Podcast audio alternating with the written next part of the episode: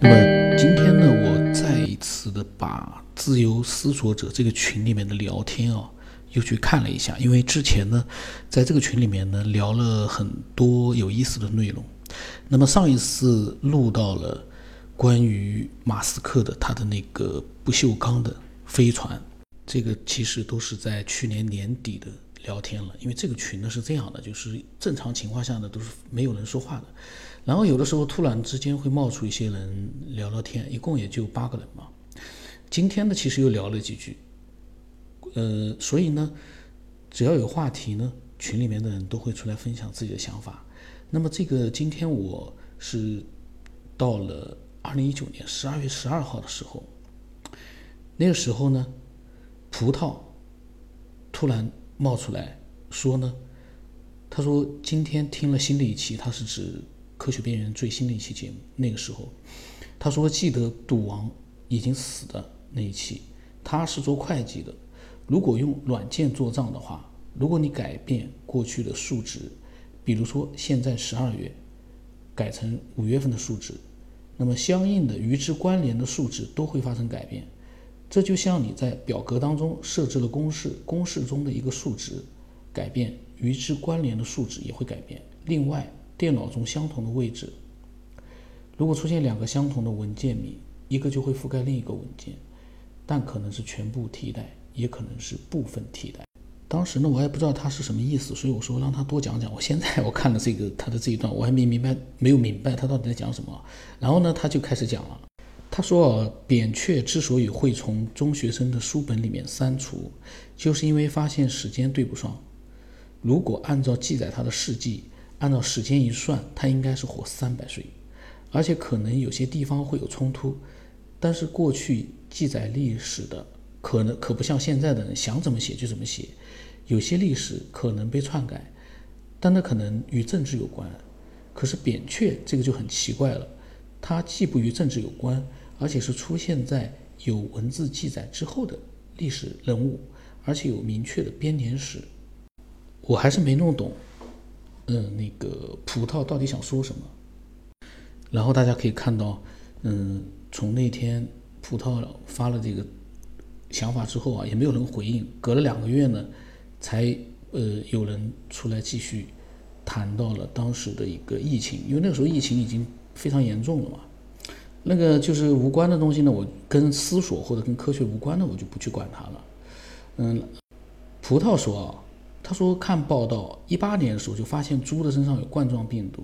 他记得有一年上海黄浦江发现很多的病死猪，然后那一年就闹禽流感了。而先导豪克他说啊他在想一个问题：这个疫情或许不单纯是一个病毒的问题，市场交易野生动物早就存在，疫情的爆发跟大环境应该有关系。今年的冬天气候不正常。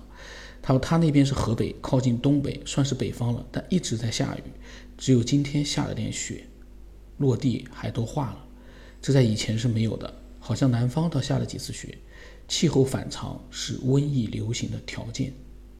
葡萄呢是虽然说是个女孩子，但是她很有自己的想法。她说气候可能是一方面，但是她感觉源头应该是从闹猪瘟开始的。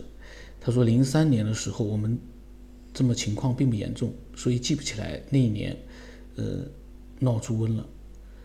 我说呢，我说我现在都不大敢出门了，京东快递过来，我都觉得有点危险。这个呢是当时确实严重的时候都很害怕，现在呢大家也放松了，口罩也不戴了，当然坐地铁还要戴。所以那个时候的回回过头再去看那个时候，确实，嗯，正是因为大家都害怕，所以我们呢才会好的那么快。如果大家不当回事儿的话，可能跟美国、印度就是一样的一个情况了。那么。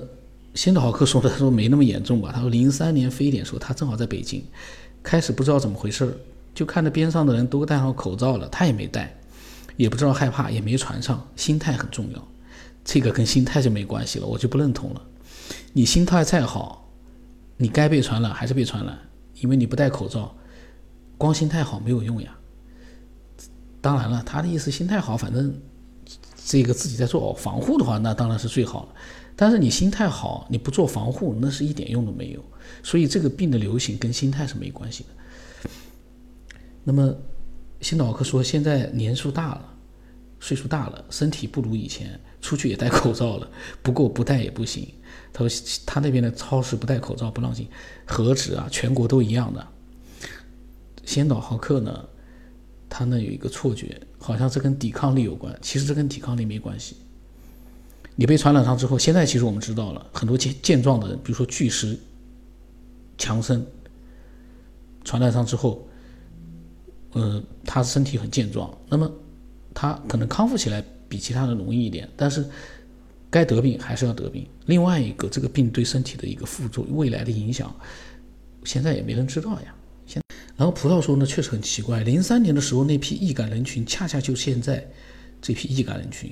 他按说病毒就算变异，也不能隔了那么多年还存在同样的记忆。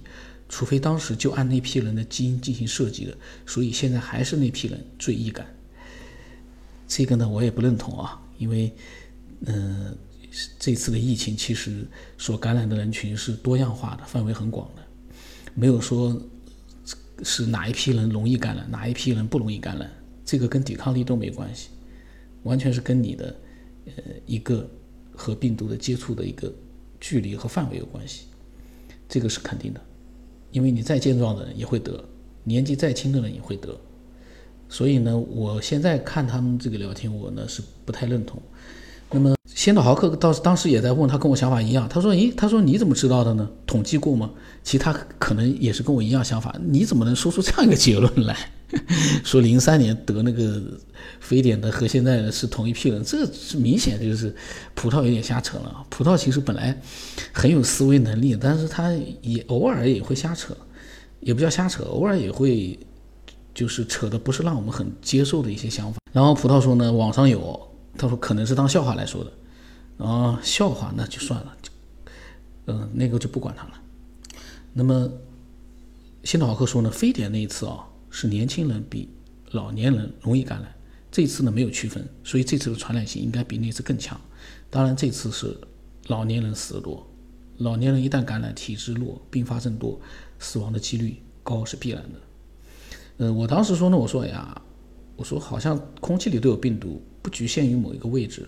嗯，不重要的聊天我都不录了啊，除非是具体的有案例了，比如说葡萄他说了一个案例，我我来看看到底讲了一些什么样的一个。呃，情况啊，我来看一看。那么葡萄呢，讲了一个他以前经历过的一件事情啊。这个事情呢，嗯，我不知道，就是说在有的平台里面是，这个是不是可以？因为灵异事件有的平台是不能放。那么，嗯，如果说有的平台看不见的话，那就都在音频那个软件里。那么他说呢，其实这一次的疫情啊，让他想起了很多年前的一件事儿。大概是九八年、九九年的时候，时间太久了，他说记不太清楚了。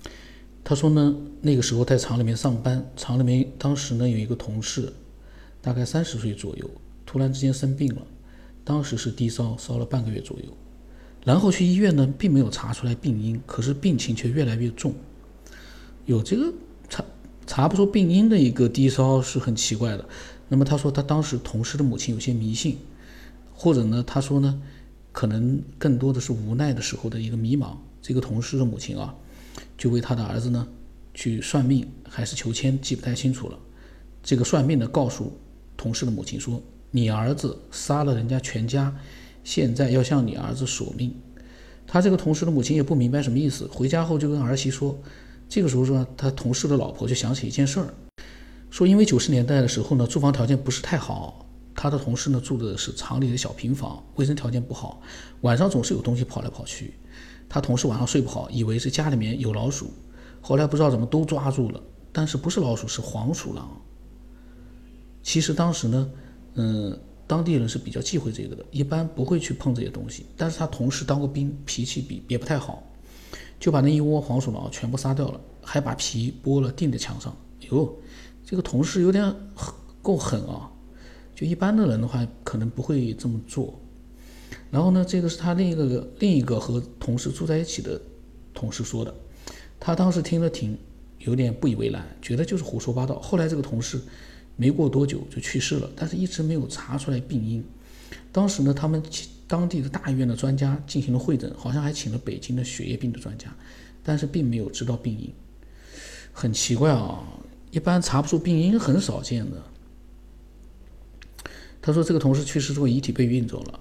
其实现在想想呢，嗯，有一些迷信的东西是有科学道理的，比如说黄大仙这样的东西本身是带有病毒的。这个黄鼠狼带有病毒，我相信会有，但是会不会传染给人呢？另外一个这个问题是，他得病的那个时候，已经离他捉黄鼠狼已经隔了很久了。那这个时候呢，先导豪克跟我的想法是一样的。他问啊，打死了黄鼠狼多久之后发病的？他我估计他也跟我一样的想法。就算你有病毒，你也有个时间啊，你不可能隔了五年之后黄鼠狼的病毒才发作呀，这个不现实。那么葡萄呢？嗯。他说这个不知道，因为当时根本没想到这个问题，而且他同事去世之后也不知道什么原病因。之所以知道呢，他这个同事打死黄鼠狼那，是因为他这个病太奇怪了，而且他们当地呢忌讳这个，可能有些人觉得这是因果报应。嗯，他说，但是应该不是过了很久的事，因为时间久了也不会想到这个上面来。那么先导豪克说呢，他说在一定时间之内，有可能是病毒的原因。他也想过这个问题，某些特殊的动物身上可能带有一些特别的病毒，它本身可以和这些病毒呢和平相处。可是，一旦人或者其他动物杀死了它，就会感染而死。这可能是对某些迷信传说中黄鼠狼，嗯，最为科学的解释。我倒觉得吧，黄鼠狼啊，包括老鼠啊这些的，打比方，猫捉老鼠，猫老鼠身上那么多病毒，但是老鼠，嗯，被猫吃了，就算被它吃了咬了，它也不会被感染上，就说明，嗯，它的天敌可能对它本身的体内所带的病毒也是没有影响的，否则不成为天敌。因为天敌如果说被它的病毒反噬而而亡的话，这个天敌不可能成。那么这个时候呢，天天休息好说啊，嗯，他说葡萄这么说呢，他看到过一篇佛说法的故事啊，不是记得很清楚，大概是有一个人打死了一个什么动物，村里面的人呢围观也没有阻止，后来那个打的人家里面陆续死了，接着村子里也陆续死人，后来害怕没死就搬出了村子，最后那个村子就荒落了，这个呢就是无稽之谈了，没有什么依据了，我感觉啊，个人感觉，嗯，先导豪克说，他说对了。嗯，农村的这种黄鼠狼的传说很多，但是像葡萄这样亲见亲闻比较确实的倒不是很多。然后呢，天天就好说，最后说给了个解释，说呢没有把那个动物掩埋，产生的细菌扩散引发了污染。还有一个呢，就是这个森林它是惨死的，带有极大的怨气，这就跟人一样，人生气的时候产生的坏分子可以杀死蚂蚁，说法相同。有这个说法吗？生气了可以杀死蚂蚁？然后葡萄说呢，其实应该是有的，只是过去科学知道知识知道人不多，就算知道现象也不知道原因，所以记了一句话：面对瘟疫，我们可以依靠的是我们的知识和经验。那么那次聊天呢，还蛮多的，嗯，虽然说内容呢，并不是说和非常就是很明显的有带有科学的痕迹啊，但是，呃，里面有一些很多人对当时的一些情况的一些思索，还有一些呃经历的一些分享。嗯，对我来来说啊，我觉得呢是可以听听的。然后可能里面所谈到的一些内容，对有些人来说呢，会产生一些自己的思索，所以这个就可以了。因为我这个节目啊，呃，不是说专门去讲纯科学的，我不从来不讲纯科学，我所讲的是我们每个人自己的知识和经验和经历带来的一些思索。这个呢是。我一直觉得，对我们个每个人来说，才是最真实、最有价值的。科学有科学家去研究，我们其实，嗯，只要去学就可以了。